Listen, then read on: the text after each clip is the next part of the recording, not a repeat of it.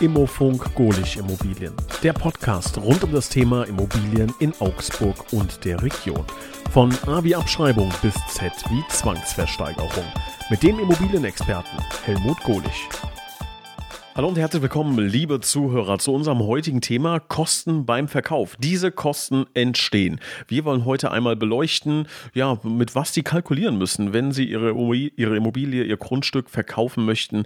Was kommen da für Gebühren auf Sie zu? Welche lassen sich eventuell vermeiden? Welche, hm, ja, sind aber auch wirklich sehr, sehr wichtig und welche schätzt man vielleicht auch komplett falsch ein? Das wollen wir heute beleuchten. Ich begrüße recht herzlich Helmut Gohlich. Hallo, Herr Gohlich. Hallo und herzlich willkommen.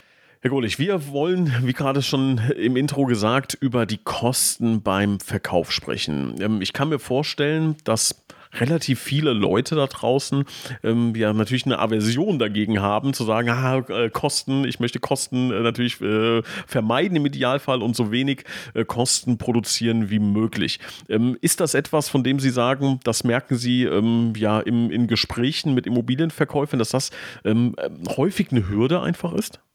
Ja gut, wir sehen natürlich schon, dass viele Leute versuchen, ihre Immobilie ohne Makler zu verkaufen, um hier die Kosten zu sparen, weil das, denke ich, beim Verkauf einer der erstmal größten Kostenpunkte sein könnte.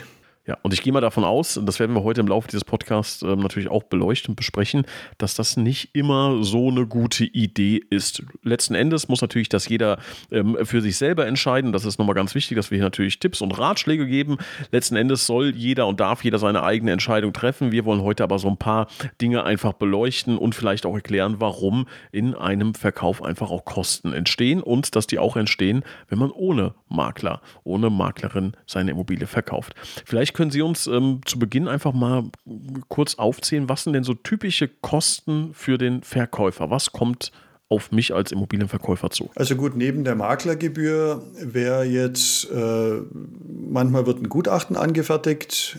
Da entstehen natürlich Kosten für den Gutachter. Das ist jetzt ein Thema, wenn man, gerade bei Scheidungen wird das oft gemacht, um hier einfach neutral in Wert zu ermitteln.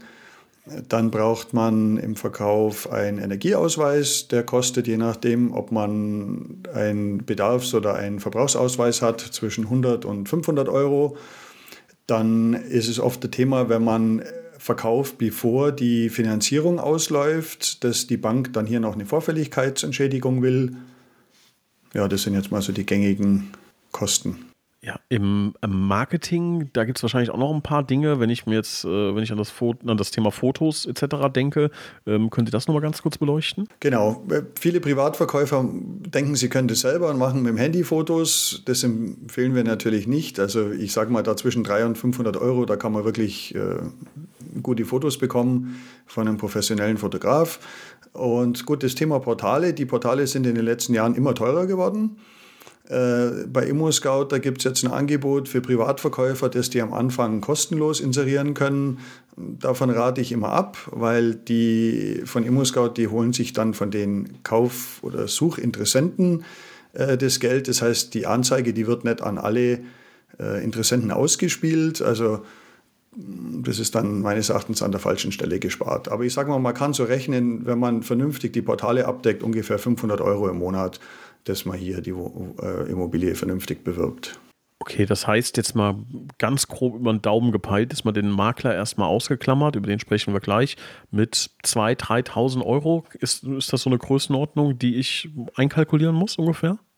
Ja, gut, das kommt jetzt natürlich auf die Vermarktungszeit an. Wenn jemand sein Objekt zu hoch eingepreist hat und der ist dann ein Dreivierteljahr oder ein Jahr in der Vermarktung, dann lauf, läuft natürlich dann jeden Monat die Uhr mit. Machen das denn Privatverkäufer wirklich, dass die ähm, ja in den Portalen die richtigen, ähm, die richtigen Dinge da benutzen oder gehen die meistens auf das kostenlose? Ich sag mal, eBay Kleinanzeigen, so der, der, der Klassiker, den man kennt. Ähm, wie ist da Ihre Erfahrung? Also ich nutzen Privatverkäufer wirklich äh, dieses Angebot für 500 Euro im Monat, die Anzeigen laufen zu lassen?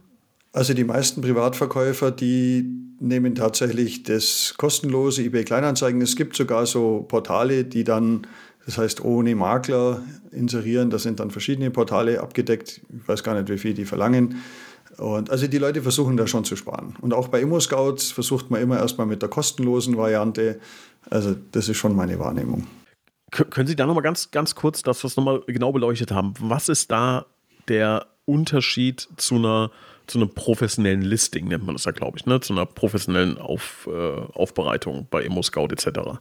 Genau, also es gibt bei ImmoScout und auch bei den anderen, bei ImmoWelt und bei eBay mittlerweile auch, gibt es verschiedene Platzierungen und letztendlich ist es so, desto mehr Geld man bezahlt, desto besser ist die Platzierung. Das heißt, wir haben jetzt in Augsburg ein paar hundert Immobilien online und wenn man mehr Geld investiert, dann ist man einfach weiter oben in dem Suchergebnis. Ich versuche das immer so ein bisschen ähm, auch für mich selber bildlich ähm, äh, zu verstehen und versuche das jetzt mal in ein, ein, Bild zu gießen und Sie müssen mir nachher sagen, ob das, ob das so richtig ist. Ähm, Im Grunde geht es ja so ein bisschen wie beim Angeln. Man möchte, äh, sagen wir mal, den, den Hecht möchte man äh, angeln und möchte den aus dem Wasser ziehen und eBay Kleinanzeigen, Immo-Scout etc. bieten mir jetzt kostenlos so, einen kleinen, äh, so, so ein kleines Fischernetz an, ein Quadratmeter ähm, aber ich habe auch die Möglichkeit, eins mit 50 Quadratmetern zu kaufen und das einmal auszuwerfen und reinzuziehen. Und die Wahrscheinlichkeit ist mit dem größeren Netz logischerweise wesentlich größer, dass ich mein Hecht äh, an Land ziehen kann. Ist das ungefähr so, wie man sich das äh, ja hier vorstellen kann? Ja, genau so ist es. Das ist ein sehr schöner Vergleich. Und wir haben ja in den vergangenen Post Podcasts ja auch schon erläutert, dass es aber möglichst, äh, dass es wichtig ist, möglichst viele Interessenten zu erreichen. Und da ist es einfach nicht immer zielführend, wenn man hier die sparsame Variante geht. Ja, wir wollen natürlich auch gleich noch ähm, auf jeden Fall beleuchten das Thema Maklergebühr. Wie hoch ist die eigentlich? Und vor allem die große Frage, ist die gerechtfertigt? Sie haben gerade eben schon gesagt, es gibt äh, Portale äh, ohne Makler verkaufen und wie auch immer äh, das Ganze heißt. Das heißt, das ist ja ein heiß diskutiertes Thema und, und so fair muss man sein, dass die Maklerlandschaft in Deutschland auch einfach nicht den besten Ruf hat. Und irgendwoher muss das ja kommen und ähm, das wollen wir gleich mal beleuchten, bin ich sehr gespannt. Würde aber gerne noch diese, diese Kostenreise einmal nochmal schnell äh, abschließen abschließen. Ähm, jetzt ist es ja so, dass wahrscheinlich auch noch ein paar kleinere Kostenelemente dazukommen, beispielsweise Reparaturen und Instandhaltung. Ähm, Gibt es da irgendwas, von dem Sie sagen, ähm, aus meiner Erfahrung heraus, durchschnittlich muss man nochmal, äh, weiß ich nicht, auf jeden Fall den Briefkasten austauschen, weil das äh, der erste Eindruck ist oder wie auch immer. Äh, Gibt es da irgendwas? Ich denke, das kann man nicht pauschal sagen. Das hängt ja immer von dem, von dem Zustand des Objekts oder der Immobilie ab. Da würde ich mir jetzt nicht festlegen wollen. Dann am Ende gibt es noch den Notar. Ähm, der wird ja wahrscheinlich einen, einen festen, ein festeres Honorar bekommen. Wie sieht es da aus monetär? Genau, der Notar, der wird aber ja vom Käufer bezahlt. Es ging ja jetzt um die, die Kosten, die dem Verkäufer entstehen. Und die Notargebühren, die liegen bei ca. 1%. Und dazu kommen dann nochmal die Grundbuchgebühren. Das ist äh, ungefähr ein halbes Prozent. Aber das zahlt der Verkäufer nicht. Der Verkäufer hat in diesem Szenario keine Kosten. Genau, das zahlt in der Regel der Käufer. Ähm, Thema Steuern würde ich gerne noch ganz kurz beleuchten. Jetzt muss man klar dazu sagen, Sie sind kein Steuerberater und werden hier keine Steuerberatung abgeben. Aber so ganz mal grob, auch aus Ihrer Erfahrung, ähm, was sind einfach Themen, mit denen ich mich da beschäftigen muss? Gut, es gibt halt die sogenannte Spekulationssteuer, die gut eigentlich ja Einkommensteuer ist, aber die wird halt im Volksmund immer Spekulationssteuer genannt. Das ist, wenn man einfach zu früh die Immobilie verkauft. Da gibt es verschiedene Fristen für selbstgenutzte und für fremdgenutzte Immobilien. Und da sollte man sich äh, am besten vom Steuerberater beraten lassen, dass man hier keinen keinen Fehler macht. Reden wir über den Makler. Ähm, ich kann mir vorstellen, dass Sie äh, eine, eine Meinung dazu haben. Ne? Also meine Frage, die ich mir aufgeschrieben habe, lautet Maklergebühr gerechtfertigt oder nicht? Ähm, wie gesagt, ich kann mir vorstellen, dass Sie da eine, Meinung zu haben. Die bin ich, äh, will ich gleich gerne hören. Würde vorher noch mal kurz fragen, wie hoch ist denn die Maklergebühr eigentlich? Beziehungsweise schwankt die oder wie sieht die genau aus? Die Maklergebühr, die ist jetzt insofern seit 2021 geregelt, dass der Verkäufer und der Käufer die gleiche Höhe bezahlen muss. Also es gibt da verschiedene Modelle. Äh, gängig hier bei uns in Augsburger Region oder in Bayern sind, dass jede Partei 3% plus Mehrwertsteuer bezahlt. Okay, heißt ähm, einfach, wenn jemand der Prozentrechnung nicht so mächtig ist, wir reden von äh, einem Objekt mit 200.000 Euro, äh, was verkauft wird, 3% Verkäufer, 3% Käufer sind jeweils 6.000 Euro plus 19% sind dann 7.100 40, 91, irgendwie sowas in dem Bereich, äh, die man dann, die man dann bezahlen muss. Ähm, heißt, in diesem Szenario 200.000 Euro Objekt gehen 14.000 Euro an den Makler. So, und jetzt stellt sich natürlich die Frage, das ist eine Menge Geld, ne? ist das gerechtfertigt? Ähm, ja oder nein? machen wir erstmal eine Ja- oder Nein-Frage daraus. Herr Golich, ist das gerechtfertigt, ja oder nein? Äh, ja, wenn man einen guten, einen guten Makler hat, ist es gerechtfertigt. Also Sie sagen, äh, bei einem guten Makler gerechtfertigt, impliziert aber auch bei einem schlechten Makler nicht gerechtfertigt. Gut, ein, ein, guter Makler, sein Ziel ist ja, einen, einen höheren Kaufpreis zu bekommen wie der Privatverkäufer. Und das kann in der Regel einfach durch diese bessere äh, Markterreichung, durch bessere äh, Platzierung in den Portalen, wie wir es vorhin besprochen haben, durch äh, bessere Darstellung, durch professionelle äh, Vertragsverhandlungen äh, professionelle Gesprächsführung bei den Besichtigungen und natürlich auch das Thema, dass der Makler jetzt emotional losgelöst ist von der Immobilie. Man muss sich vorstellen, da kommen jetzt Interessenten rein in, die, in sein Zuhause und die reden dann irgendwelche Dinge schlecht aus den verschiedensten Motiven. Vielleicht, weil es ihnen wirklich nicht gefällt oder weil sie einfach den Preis drücken wollen. Und da ist natürlich dann der der Immobilienbesitzer dann meistens ja, etwas säuerlich und will dann an den vielleicht gar nicht verkaufen oder das Gespräch nimmt eine falsche Richtung, obwohl das vielleicht der meistbietende gewesen wäre. Mhm. Für, mich, für mich ist es jetzt so, wenn, wenn ich mir das anhöre und darüber nachdenke, gibt es im Grunde zwei Hauptgründe für mich, ähm, mit einem Makler zusammenzuarbeiten. Das eine ist wirklich die reine Zeit indem ich einfach sage, ja, der Makler bekommt, bleiben wir bei dem Szenario von vorhin, äh, von mir 6000 Euro netto. Ich spare aber einfach eine Menge Zeit, weil ich den ganzen Kram nicht selber machen muss. Selbst wenn ich es könnte. Gehen wir mal unter der Annahme, ich könnte es auch selber. Ähm, das ist Faktor Nummer eins. Und Faktor Nummer zwei, und ich möchte gleich beide mit Ihnen beleuchten, ähm, ist, um weiter in diesem Szenario zu bleiben, wenn der Makler es schafft, anstatt 200.000, 210.000 zu erreichen, ist es für mich ja schon ein Plusgeschäft. Ne? Dann muss ich nicht 6.000 netto zahlen, sondern 6.600 Euro ähm, Provision in diesem Szenario. Ne, 6.300, so ist richtig. 6.300 Euro, ähm, habe aber einfach 3.700 Euro mehr. So, ne, also jetzt netto gerechnet, also die mathematischen Zuhörer werden jetzt die Hände über den Kopf zusammenschlagen, aber sie wissen, worauf ich hinaus will. Ne? Bei, einer, bei einer kleinen prozentualen Steigerung, also wenn diese prozentuale Steigerung über den 3% liegt, ist es für mich einfach ein Plusgeschäft. So, dann ist es interessant. Ne? Und dann macht es einfach Sinn, das auch zu tun. Jetzt wundert es einen natürlich trotzdem, dass da draußen so viele Menschen, ich glaube, ich habe mal gelesen, 50 Prozent aller, aller äh, Verkäufe gehen, gehen über private ähm, Inserate raus. Ähm, da schwingt ja mit, dass die Leute so selbstbewusst sind und sagen, ich erreiche das gleiche Ergebnis wie ein Makler. Und das ist, finde ich, sehr interessant. Und da würde ich gerne mit Ihnen äh, drüber sprechen. Ähm, wie ist denn da Ihre Erfahrung?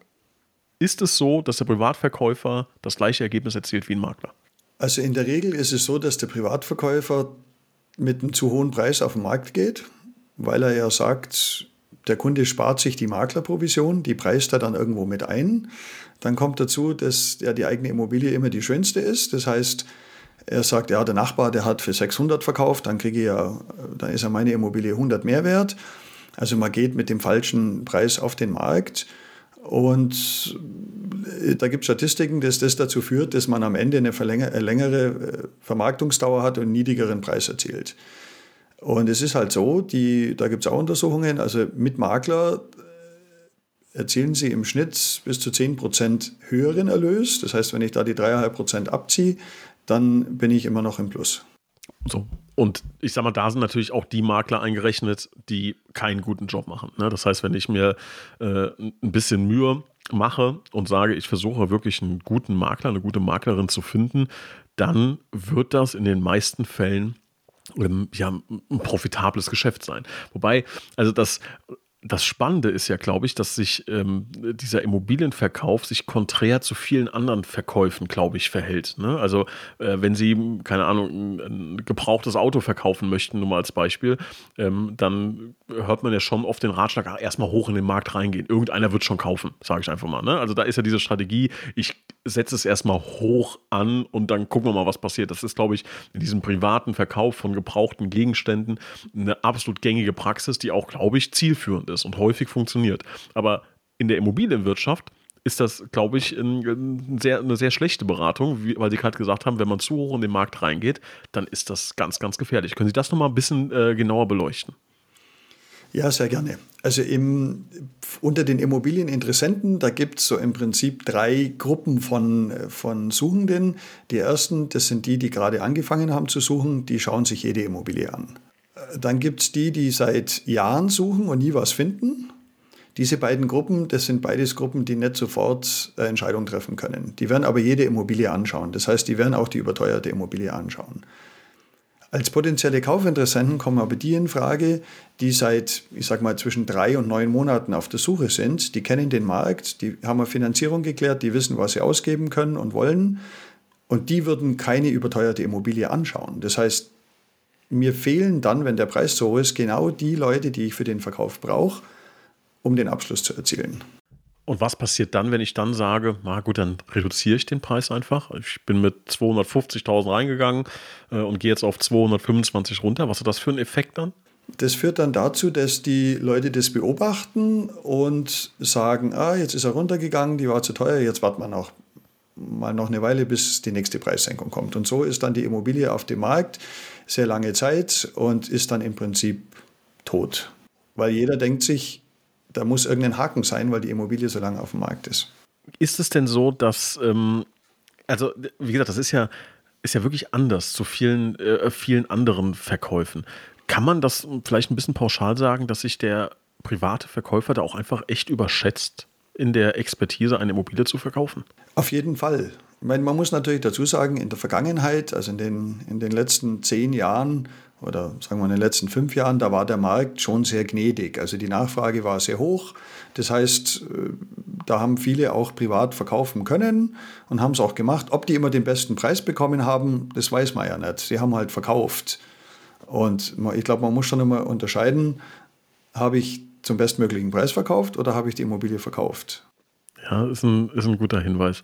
Ähm, jetzt habe ich ja vorhin auch eingangs gesagt, dass ein Makler ja nicht nur, ich zitiere jetzt, ähm, im Schnitt 10% mehr erzielen könnte, das, da weisen einige Statistiken darauf hin, ähm, sondern auch wirklich de facto Arbeit abnimmt. Wie sieht das genau aus? Kann man das in Stunden beziffern? Genau, das mit der Arbeit abnehmen ist natürlich klar. Viele Leute unterschätzen die vielen Aufgaben, die da sind. Also das fängt an bei, den, bei dem Einholen der Unterlagen, bei der, bei der Hausverwaltung die Dinge zusammenbringen, äh, das Erstellen von dem Exposé, dann äh, Grundbuchauszüge anfordern, bei, bei Häusern oder Grundstücken die Prüfung der Bebaubarkeit, Erweiterungsmöglichkeiten. Also da gibt es eine ganze Reihe an, an Dingen. Natürlich auch dann das Abnehmen von den Besichtigungsterminen und die, die Verhandlungen mit den Interessenten äh, die Verhandlung ist ja der wichtigste Teil des Verkaufsprozesses. Und dann auch die Vorbereitung des Notarvertrags, die Prüfung von dem, die Bonitätsprüfung der Kunden, prüfen, ob die eine Finanzierungsbestätigung haben, also all diese, diese Themen. Und ein, glaube ich, ganz wichtiger Punkt ist auch dieses Haftungsthema. Ich sage mal, wenn die Interessenten da sind und die den, die den Verkäufer was fragen und der eine falsche Antwort gibt, dann haftet der dafür. Und ich als Makler, bin eine neutrale Person, ich gebe halt die Auskünfte weiter, die Dinge, die ich weiß. Und wenn ich eine falsche Aussage treffen würde, dann hafte ich dafür, aber nicht der, nicht der Verkäufer. Das heißt, die Frage ist, gab es hier mal einen Wasserschaden? Und ja, gut, das war 30 Jahre her, sage ich einfach mal, weiß ich nicht, ich weiß es aber, da kann ich äh, für haftbar gemacht werden, ja. Theoretisch ja, wenn es ja dann eine falsche Angabe ist auch, wenn der, auch wenn der Schaden dann behoben worden ist, dann müsste man sagen, ja, es war ein Schaden, der ist fachmännisch behoben worden. Man müsste ihn nicht nennen, wenn er, wenn er behoben ist und man nicht danach gefragt wird, aber wenn man danach gefragt wird, muss man antworten. Und ich als Makler, ich kenne ja die Immobilie erst ab dem jetzigen Moment. Also ich muss nur die Dinge beantworten, natürlich ehrlicherweise, die ich, die ich sehe und die ich, von denen ich weiß. Jetzt ähm, würde mich interessieren, können Sie so im Schnitt sagen, wenn Sie eine Immobilie verkaufen, wie lange das dauert? Also wie viel Zeit Sie wirklich als Makler investieren? In Stunden, im, mhm. Sie meinen jetzt als Vorbereitungszeit? Ja, insgesamt, bis man beim Notar sitzt. Na gut, das ist sehr unterschiedlich. Das hängt natürlich von der Anzahl der Besichtigungen ab, weil das der zeitraubendste Prozess ist. Und, aber ich, ich denke, das ist ja unterschiedlich. Ich habe das jetzt noch nicht, ich habe dafür da keine Statistik dazu. Was passiert denn, wenn ein Käufer abspringt? Also bleiben wir beim, beim Privatverkäufer. Der Privatverkäufer hat jetzt äh, einen Käufer gefunden und fühlt sich mit dem Preis äh, wohl und alle sind happy und dann auf einmal äh, springt der Privatverkäufer ab, äh, äh, springt, der, springt der Käufer ab. Ähm, was bedeutet das erstmal für jemanden, der privat verkauft? Und dann wollen wir die Frage auch mit Makler beleuchten, aber erstmal für den, der privat verkauft. Ähm, Käufer springt ab, das ist ja wahrscheinlich Worst-Case-Szenario. Gut, es kommt darauf an, in welcher Phase er abspringt. Kurz vorm Notar. Also theoretisch dürfte der Notar, wenn er den Kaufvertragsentwurf schon gemacht hat, äh, dürfte er ihn in Rechnung stellen, auch wenn nicht beurkundet ist. Zumindest anteilige Gebühren dazu. Dann dem Käufer aber? Äh, dem, der den äh, Entwurf beauftragt hat. Oh, oh, das ist gut zu wissen. Das heißt, wenn ich als Verkäufer sage, hier, wir sind uns einig, mal bitte einen Kaufvertrag aufsetzen und dann sagt der Käufer äh, drei Tage vorher, ah nee, hab's mir doch anders überlegt, dann kann es sein, dass ich auf den Kosten sitzen bleibe. Theoretisch ja. Also die wenigsten, die meisten Notare machen das dann nicht, weil sie sagen, okay, dann kommt ja dann der nächste Kaufvertrag zustande. Aber gut, es ist ja so, der Käufer bezahlt ja den Notar, der darf den auch aussuchen. Und also wir machen das immer so, wenn wir einen, einen Kaufinteressenten haben, der sagt, er möchte das kaufen und der Verkäufer ist einverstanden mit Konditionen und Preis und Kunde, dann lassen wir uns eine Kaufabsichtserklärung unterschreiben, wo das einfach nochmal bestätigt wird und wir konkret die Beauftragung von dem Notar durchführen sollen, den Entwurf zu machen und äh, dann meistens auch mit einer kleinen äh, Kautionsleistung, äh, mit dem man dann diese Kosten dann äh, beheben, begleichen könnte. Wenn ich jetzt mit einem Makler zusammenarbeite, wenn ich jetzt mit Ihnen zusammenarbeite und mein Käufer springt dann ab, äh, muss ich dann die Provision bezahlen? Äh, ab wann ist die fällig? Ja, wie sieht das da aus? Ja, also wenn der Käufer abspringt, dann müssen Sie Makler keine Provision bezahlen. Ich glaube, der Makler ist der einzige Beruf, der mit Zeit und Geld in Vorleistung geht und nur im Erfolgsfall bezahlt wird. Und das heißt, erst nach notarieller Beurkundung entsteht der, der Anspruch. Okay. Was mich jetzt noch interessieren würde, manchmal gibt es ja auch so, oder nicht nur manchmal, sondern recht häufig auch eine Situation, wo ich vielleicht auch aus Geldnot verkaufen muss oder möchte. Reden wir jetzt von einer Immobilie, die vielleicht ein bisschen höherpreisig ist, sagen wir mal 500.000 Euro ähm, und die Maklergebühr sind dann in dem Fall 3%, die mich als Verkäufer ähm, ja, belasten dann. Ähm, das sind dann 15.000 Euro netto. Ähm, und wenn ich die nicht habe, so jetzt habe ich die erstmal nicht, ne, sondern ich warte natürlich auf den Geldeingang. Ähm, deshalb da die Frage, wann muss ich denn den Makler bezahlen, wenn ich die 500.000 Euro auf dem Konto habe oder stellen Sie die Rechnung vorher? Das ist eine Sache der Vereinbarung. Wir vereinbaren mit den Verkäufern Käufern schon oft, dass sie dann erst bezahlen müssen, wenn bei ihnen der Kaufpreis eingegangen ist. Das ist ja dann im Grunde relativ wenig Risiko. Ne? Also äh, wenn ich das nicht in die, wenn ich da nicht in die Vorfinanzierung gehen muss, weil ich es vielleicht auch nicht kann, ähm, okay, dann habe ich das ähm, schon mal notiert und ähm, dann würde ich noch mal gerne mit Ihnen allgemein über das Thema Kosten äh, sprechen. Ähm, Gibt es da vielleicht noch Geheimtricks, wie ich es irgendwie schaffen kann, den einen oder anderen Euro zu sparen? Also beim Verkaufsprozess selber fällt mir spontan nichts ein. Man könnte jetzt zum Beispiel bei der Grundschuld, statt die löschen, löschen zu lassen, die auf ein anderes Objekt übertragen äh, in, in dem Bereich. Aber jetzt konkret, also ich sage mal bei Notargebühren, Maklergebühren, Klar, man könnte auf den Makler verzichten, aber da, das würde ich nicht empfehlen. ähm, dann werfen wir nochmal einen Blick in die Zukunft. Ähm, jetzt hat sich jetzt, Sie haben es gesagt, 2021 ähm, was Großes geändert. Ähm, die Teilung der Provision heißt, Käufer und Verkäufer müssen den gleichen Anteil äh, bezahlen. Ähm, Gibt es da Gedanken, ähm, ja, vielleicht schon das eine oder andere Gerücht, dass sich da in Zukunft im Kostenbereich nochmal beim Immobilienverkauf was ändern kann? Gut, es ist so, es gibt schon einige Parteien in Deutschland, denen die Maklerprovision ein Dorn im Auge ist, in der Form, wie es jetzt da ist. Und da sind immer wieder Versuche da, das zu reduzieren. Äh, ich selber, ich bin kein Freund von Regularien. Also ich, es war ja auch mal der Versuch da oder die, die Idee da, dass man das äh, wie bei der Vermietung als Bestellerprinzip macht. Das heißt, dass der Verkäufer, der in der Regel den Makler beauftragt, äh, dann die komplette Provision bezahlt. Man konnte sie dann dazu nicht durchringen. Also ich hätte damit kein Problem. Ich könnte mir schon vorstellen, wenn so ein reines Bestellerprinzip da ist, dass dann je nach äh, Marktsituation dann die, die Provision dann natürlich auch leichter verhandelbar wäre. Also in, in, es war ja früher so, als das Gesetz so nicht da war, gab es ja viele Makler, die hier in, in Bayern, in München gesagt haben, okay, vom Verkäufer, der muss nichts bezahlen, nur der Käufer bezahlt. Um, und es war dann immer noch ausreichend, weil die Kaufpreise hoch waren und man hatte dann 3% von einem hohen Kaufpreis. Und so gibt es jetzt ja auch vereinzelte Makler, die, äh, gerade so Maklerketten haben das am Anfang gemacht, die haben dann weniger Provision genommen. Es ist halt immer die Frage, ob weniger besser ist. Wir haben das ja vorhin schon mal kurz erläutert. Also, wir haben ja auch manchmal Anfragen, die die Provision verhandeln wollen. Ich frage dann immer, welchen Teil der Dienstleistung die Leute Interessenten weglassen wollen. Also es ist, aber ich sage mal so, der, der Gedanke von der Politik ist da, dass das Ganze gedeckelt wird, weil sie einfach die Kaufnebenkosten reduzieren wollen. Da denken, schauen sie immer auf die anderen, anstatt einfach die Grunderwerbsteuer zu senken, äh, will man das dann bei den, leichter bei den Maklern durchsetzen. Ich würde gerne nochmal abschließend, um das Thema rund zu bekommen, ähm, nochmal wirklich nachfragen. Wenn ich jetzt mit einem Makler zusammenarbeite, diese ganzen Kosten, die wir vorhin ähm, schon mal aufgezählt haben, für Foto, für die Inserate bei ImmoScout, ähm, für Exposé-Erstellung, Wertermittlung etc., kommen die dazu?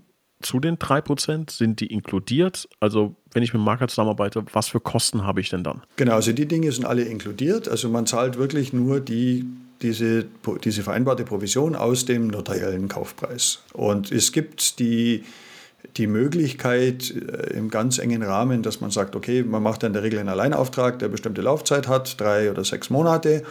Und man sagt, wenn das Objekt bis dahin, also in der Zeit nicht verkauft worden ist, könnte man vereinbaren, dass man dann zum Beispiel die Fotos, die Kosten für die Fotos ersetzt bekommt oder Aufwandsentschädigung. Äh, aber das ist nur in einem sehr kleinen Rahmen möglich. Also ich treffe solche Vereinbarungen nicht, ich verzichte da mal drauf, weil wir, wir leben vom Erfolg und ich will auch den Erfolg signalisieren und mir nicht Gedanken im Vorfeld machen, wenn es nicht klappt. Das ist eine schöne Aussage und ähm, ich glaube, wir haben die wichtigsten Themen beleuchtet. Heißt ähm, für Sie, liebe Zuhörer, wenn Sie mit dem Gedanken spielen, Ihre Immobilie zu verkaufen, Kosten entstehen. Das ähm, gehört dazu. Da ist ein schon etwas größerer Vermarktungsprozess ja, in einer solchen Thematik äh, inkludiert. Das müssen Sie einfach wissen. Ähm, es gibt die Möglichkeit, logischerweise das selber zu tun. Die Möglichkeit gibt es bei vielen Bereichen. Ne? Also ich kann mir auch selbst einen Backenzahn ziehen und ich kann auch selbst meine eigene Physiotherapie Psychotherapie machen. Ähm, damit ähm, will ich natürlich sagen, dass es dafür einfach Experten gibt, äh, Expertinnen ähm, und das ist auch richtig so. Letzten Endes wird es aber auch, so fair muss man sein, Menschen mit Expertise draußen geben, die das ähm, wirklich vielleicht auch wirklich sehr, sehr gut können, die dann die Möglichkeit haben, ähm, das alles selber zu machen und das ähm, soll dann auch äh, diese Person selber machen können. Da ja, drücken wir ihnen ganz kräftig die Daumen bei und äh, hoffen, dass wir auf die eine oder andere Sache hinweisen konnten, die dann vielleicht auch auch ein bisschen gefährlich ist, äh, gerade wenn es um das Thema Haftung geht, das haben wir vorhin schon mal angeschnitten. Wie immer gilt, wenn Sie Fragen zu dem Thema haben, bitte kurz melden, Ihre Frage gerne stellen und dann versuchen wir die auch gerne in einen der nächsten Podcast-Folgen zu beantworten. Herr Gohlich, ich bedanke mich recht herzlich äh, für den spannenden Einblick und wünsche noch einen schönen Tag. Herzlichen Dank, auf Wiedersehen.